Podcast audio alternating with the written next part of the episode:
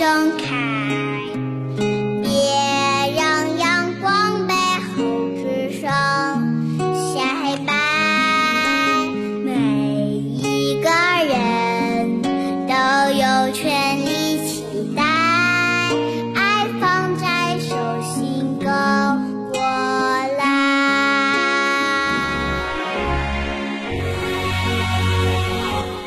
每个梦想都值得灌溉，每个孩子都应该被宠爱，他们是最好的未来。这里是同声同唱。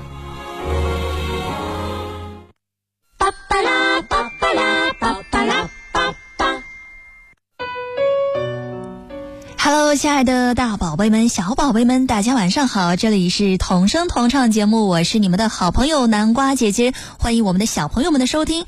那接着就是到了故事说说说的环节，今天晚上要在节目当中跟我们小朋友来讲一个中华传统美德故事。就是在安徽省桐城有一条小小的巷子，宽只有六尺，在这个巷口上呢立着一个牌坊，上面写着“礼让”两个大字儿。这条巷子是叫做六尺巷，它有一个传奇的故事。那么今天在节目当中，我就是南瓜姐姐，要跟我们小朋友来讲一下这个中华美的故事——六尺巷。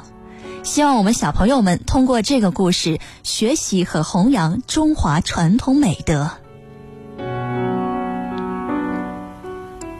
六尺巷，清朝的时候，在安徽桐城有一个著名的家族，父子两代为高官，权势显赫，这就是张英、张廷玉父子。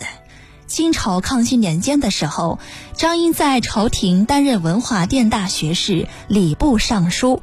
老家桐城的老宅和吴家是邻居，吴家也是一个宦官世家，有不少吴家子弟在各地任职，两家的府丘都是修建的颇为气派，显示出了两家的深厚底蕴。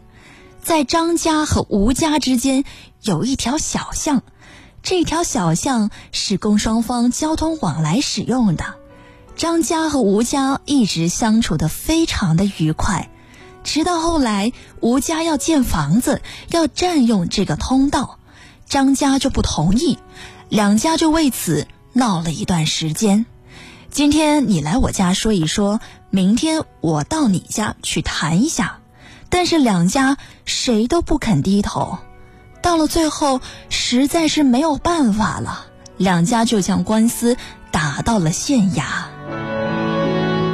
这下可苦了县官呐，双方都是官位显赫、名门望族，谁都得罪不起，怎么办呢？县官灵机一动，他决定施展拖字诀，他以证据不足为由，然后将这个官司拖了下来。在这期间，张家人写了一封信，在给这个北京当大官的张英，要求张英出面来解决这件事情。张英收到信件之后，认为应该贤让邻里，批示一首，寄回到了老家。那这就是脍炙人口的一首打油诗。这首诗就是这样的。一纸书来只为墙，让他三尺又何妨？长城万里今犹在，不见当年秦始皇。后来张家人就豁然开朗，退让了三尺。吴家见状深受感动，也让出了三尺。后来就形成了一个六尺巷的一个巷子，两家礼让之举顿时传为美谈。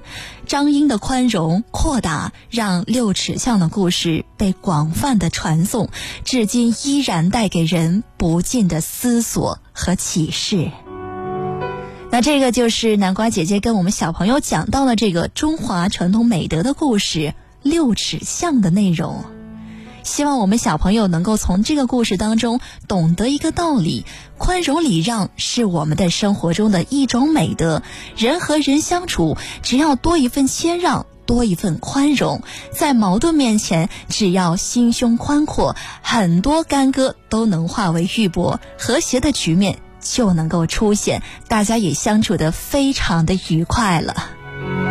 那以上就是今天晚上同声同唱的全部内容，感谢我们小朋友的收听，下周同一时间不见不散哦，拜拜。